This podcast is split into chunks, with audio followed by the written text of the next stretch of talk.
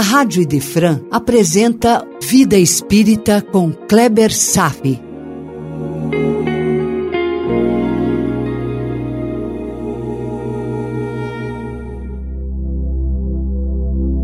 Nosso Lar, capítulo 15, Visita Materna, parte 4. Esse capítulo está nos sendo uma verdadeira surpresa.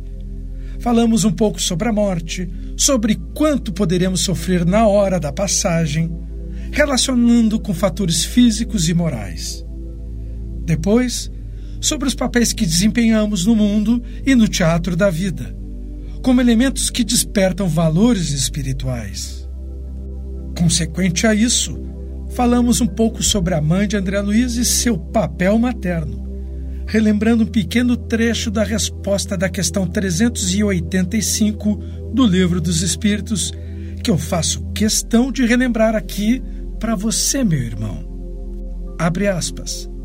O amor que uma mãe sente por seu filho é considerado o maior amor que um ser pode ter por outro ser. Então, eu vou aproveitar o ensejo para ler com você uma pergunta bem específica no Livro dos Espíritos sobre amor maternal. É a questão 890. Vamos lá? O amor materno é uma virtude ou um sentimento instintivo, comum aos homens e aos animais? Hum, muito boa pergunta de Kardec, não concorda? Vamos ouvir a resposta dos espíritos superiores. Abre aspas. O amor materno é as duas coisas. A natureza deu à mãe o amor pelos seus filhos, visando a conservação deles. Mas no animal, esse amor será limitado às necessidades materiais e termina quando os cuidados se tornam desnecessários. No homem, esse amor persiste pela vida inteira e comporta um devotamento e uma abnegação que são virtudes. O amor materno sobrevive até mesmo à morte e acompanha o filho no mundo espiritual. Observe que existe nesse amor algo a mais que há nos animais. É claro, no homem, o sentimento não é um automatismo dos instintos. É uma expressão transcendente que foi despertada na fase humana essa questão remete a outra. Vamos lá? Questão 205. Alguns dizem que a reencarnação destrói os laços de família, porque faz com que as pessoas se lembrem também das afeições que tiveram em existências anteriores. Essa afirmação é correta? Pois então, meu irmão, essa questão remete diretamente ao caso da mãe de André Luiz. Vamos à resposta e depois eu comento um aspecto. Vamos lá. Resposta. Abre aspas. A reencarnação não destrói os laços de família.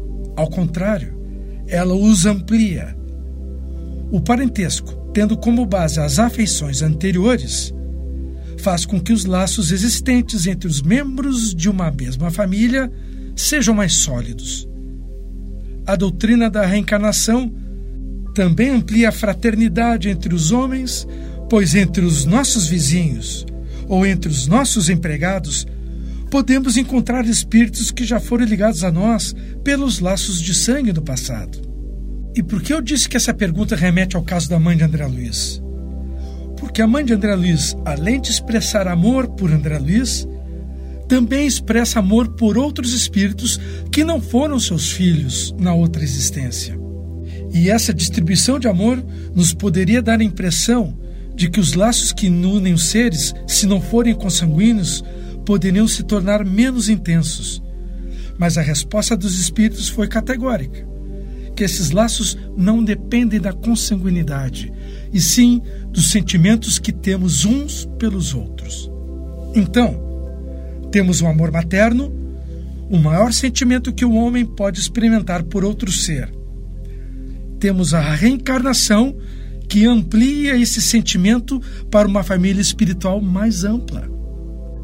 Ok, agora vou retornar ao tema do capítulo, quando no reencontro com sua mãe, André Luiz se fragilizou pelas lembranças de sua vida anterior e repousava com as suas dores no enregaço maternal, que sempre serviu como repositório de suas angústias. Mas a despeito desse comportamento algo regressivo, vamos dizer assim, como diria um bom psicólogo, a mãe de André Luiz chamou a atenção dele para que ele modificasse o seu tom, pedindo para ele cessar imediatamente as lamentações. Meu irmão, em outra oportunidade, eu me lembro bem, nós já conversamos sobre a postura da queixa. Para lembrar, concluímos que a lamentação está na conta de uma manifestação do egoísmo, onde a pessoa usa esse recurso de lamentar-se como um meio de buscar conforto e atenção para si. Está lembrado? Num aspecto positivo, a lamentação é um desabafo que alivia as tensões. Não se tem dúvida disso. Só é lamentável que não traz solução para os problemas. Além do mais, eu coloquei essa postura na direção contrária aos princípios da fraternidade, porque a lamentação apenas alimenta o ego.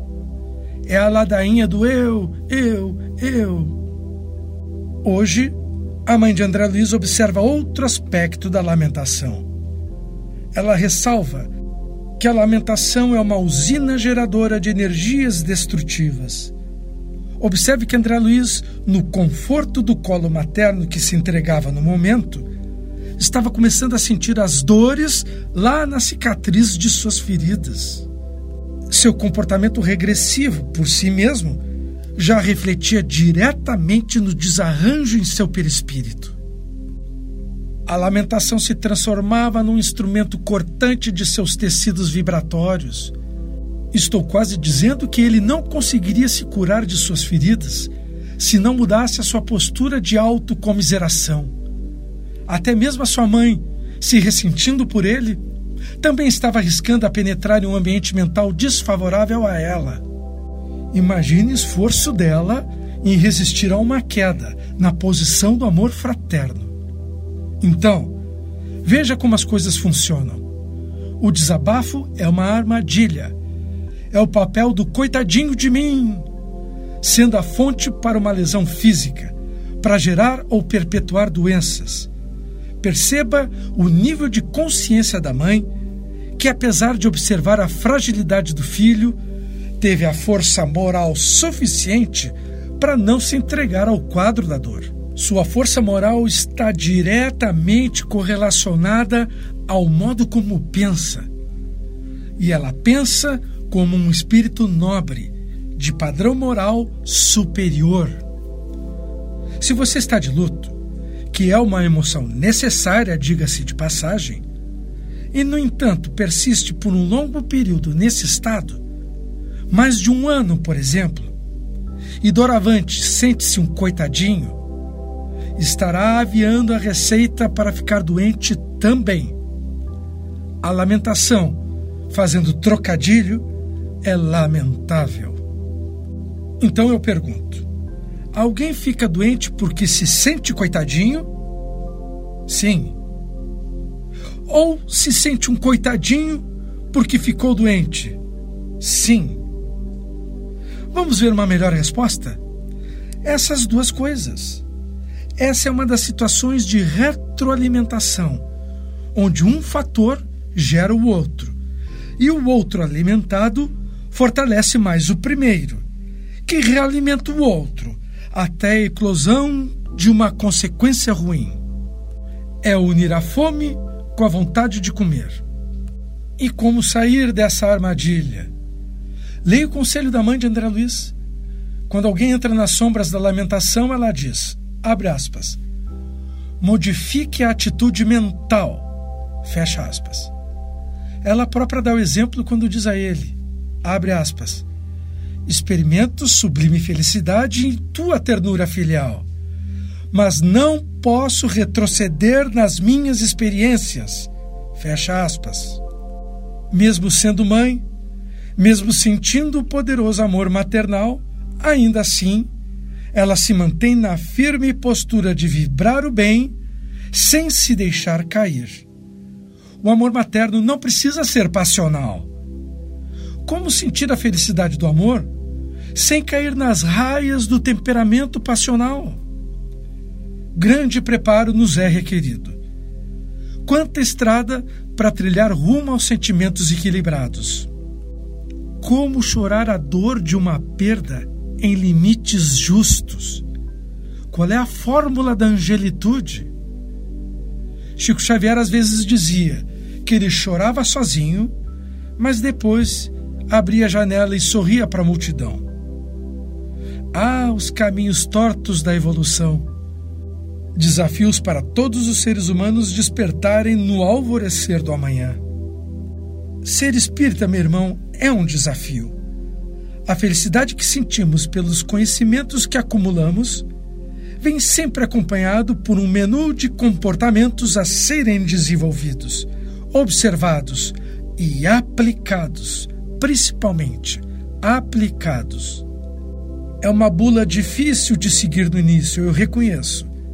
Como Kardec sempre dizia, que se reconhece o verdadeiro espírita não tanto pelo seu estágio moral, mas pela sincera e determinada vontade de mudar e crescer que essas palavras benditas possam nos despertar cada vez mais. E vamos à luta, meu irmão. Por hoje era isso. Desejo paz a todos e até breve. A Rádio Idefran apresentou Vida Espírita com Kleber Safi.